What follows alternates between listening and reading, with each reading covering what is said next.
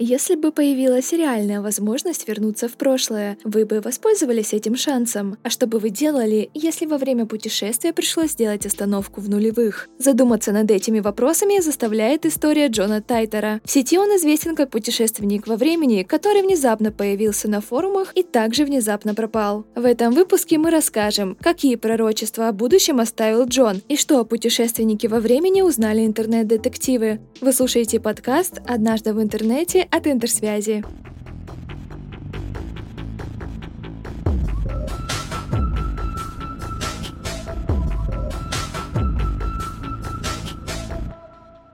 В начале второго тысячелетия на форумах появился человек под ником Time Travel Zero. Первое сообщение от Джона появилось в ноябре 2000 года. Тогда на пользователя никто не обратил внимания, ведь он ничем не выделялся среди других анонимов, которые общались в сети. Так было до 27 января 2001 года, когда Джон опубликовал свои первые предсказания будущего. Он утверждал, что прилетел из 2036 года, где компьютерный вирус поработил все человечество. В сети он просуществовал всего один год, но этого хватило, чтобы его пророчества и рассказы о будущем вызвали резонанс во всемирной паутине. Джон рассказал своим собеседникам в интернете, что был солдатом, и путешествие в прошлое – его задание. Он должен найти компьютер IBM 5100, чтобы сделать откат системы и спасти мир от злого вируса. Именно эта машина – прародитель всех портативных компьютеров, о его существовании среди обычных пользователей мало кто знал, разве что те, кто увлекался винтажной техникой и работал с компьютерами. Людям будущего IBM 5100 нужен, чтобы усовершенствовать ПО потомков этой машины. Сейчас мы легко можем увидеть бреши в этой истории Джона про первый компьютер и вирус, положивший конец цивилизации будущего. Но люди нулевых были плохо знакомы с техникой, а многие боялись работы на компьютере. К тому же, всего за год до появления Джона произошла ошибка 2000 года, когда некоторые компьютеры и техника по всему миру не смогли перейти на новые тысячелетия, что привело к сбоям. В описании этого эпизода можно найти название выпуска, где мы подробно рассказали о компьютерном кризисе 2000 года.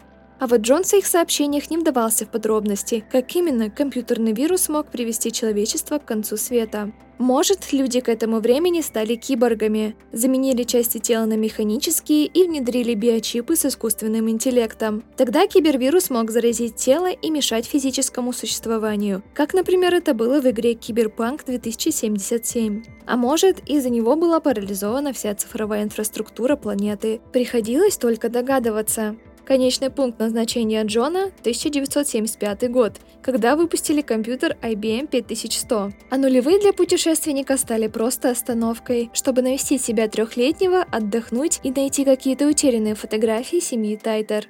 Здесь невозможно не вспомнить сюжет фильма «Терминатор», который вышел в 1984 году. И это не единственное сходство истории Джона Тайтера с поп-культурой. Он опубликовал снимки своей машины времени. Ее вы тоже можете легко представить, если вспомните фильм «Назад в будущее».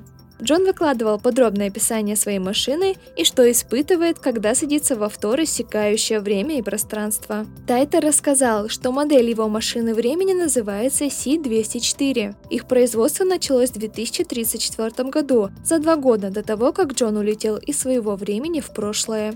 Тайтер говорил, что путешествие похоже на запуск лифта, при котором пассажиры ощущают рывок, поэтому перед стартом лучше проверить, надежно ли держат ремни безопасности. Из-за сильной тряски Джон рекомендовал путешествовать натощак. Чертежи и схемы машины он выложил в сеть, чтобы любой энтузиаст мог собрать ее в своем гараже.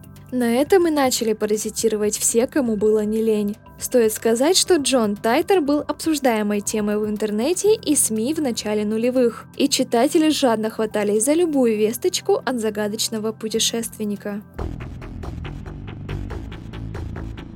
Мистификацию вокруг Джона Тайтера подогревали предсказания будущего, которые он оставил на форумах. Например, он предсказал, что Олимпиады в 2008 году не будет, а человечество поразит пандемия болезней Крейцфельда якобы. Как вы догадались, эти события не произошли в назначенное время. Все масштабные прогнозы Тайтера тоже не сбылись, но есть и те, что приблизились к нашей реальности. Например, путешественник предсказал череду природных катаклизмов, которые действительно произошли в 2012 году. При этом он написал, что планета перенесет все климатические испытания и конец света по календарю мая в 2012 не настанет.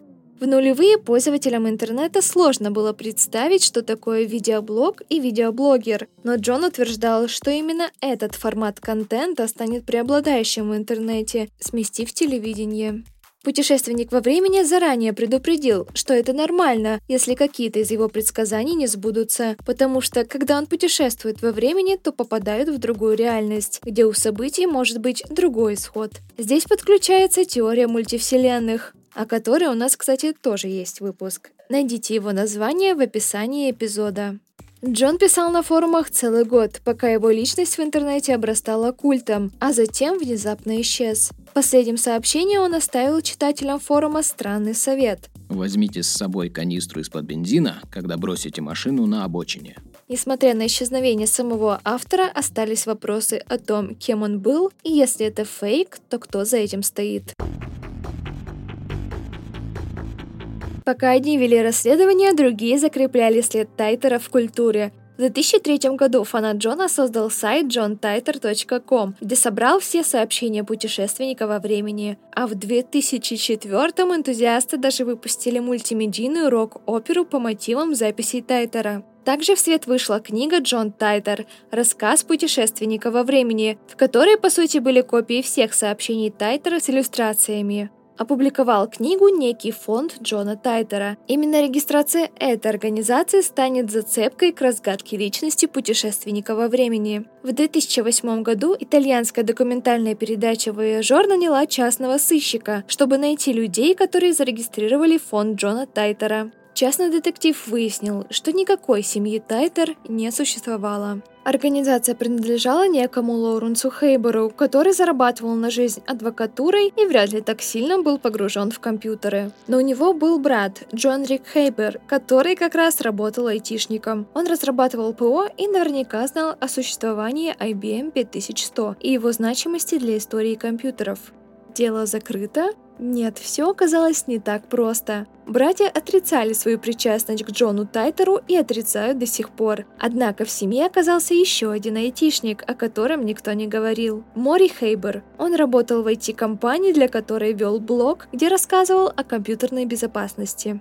Энтузиаст из сети Джон Разимус 12 лет анализировал стиль письма Тайтера. Когда расследование вышло на море Хейбера, Разимус начал сравнивать их синтаксис и стиль изложения. Он нашел много совпадений в том, как авторы строили предложения, и теперь все, кто занимался этим расследованием, согласились, что совпадений стало слишком много. Фондом Джона Тайтера владел Лоуренс Хейбер, у которого был брат-айтишник Мори Хейбер, прекрасно разбирающийся в компьютерах и пишущий в том же стиле, что и таинственный путешественник во времени. Финальную точку поставил Артур Хейбер, четвертый брат в семействе. Раскрывая карты, он признался, что Джон Тайтер от и до был фейком, который зашел слишком далеко. Братья заработали на популярности путешественника, а в частности на продаже книг. Одна копия этого чтива стоит немало даже по меркам западного книжного рынка. В октябре 2022 в интернет-магазине Amazon выставлена цена в 647 долларов за бумажный экземпляр.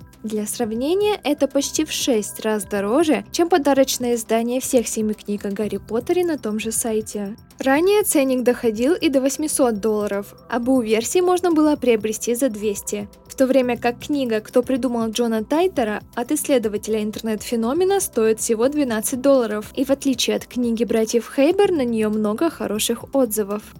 Легенда о путешественнике во времени так долго существовала, потому что на нее несколько лет не могли найти ответа. Здесь работал эффект Зейгарник, согласно которому наш мозг лучше запоминает прерванные действия, чем завершенные. Поэтому загадка Джона не давала покоя пользователям интернета столько лет. Если бы он появился в интернете сейчас, когда у людей лучше развито критическое мышление, то феномен не вызвал бы такой резонанс. Как это часто бывает, ответы на самые интересные загадки оказываются простыми и не настолько интригующими, как процесс расследования. Эта судьба постигла и легенду о Джонни Тайтере, хотя ответ на вопрос оказался весьма логичным. В следующих эпизодах мы готовим еще больше интересных историй из сети. Чтобы не пропустить, подписывайтесь на наш подкаст «Однажды в интернете» и страницы интерсвязи в социальных сетях. До следующего выпуска.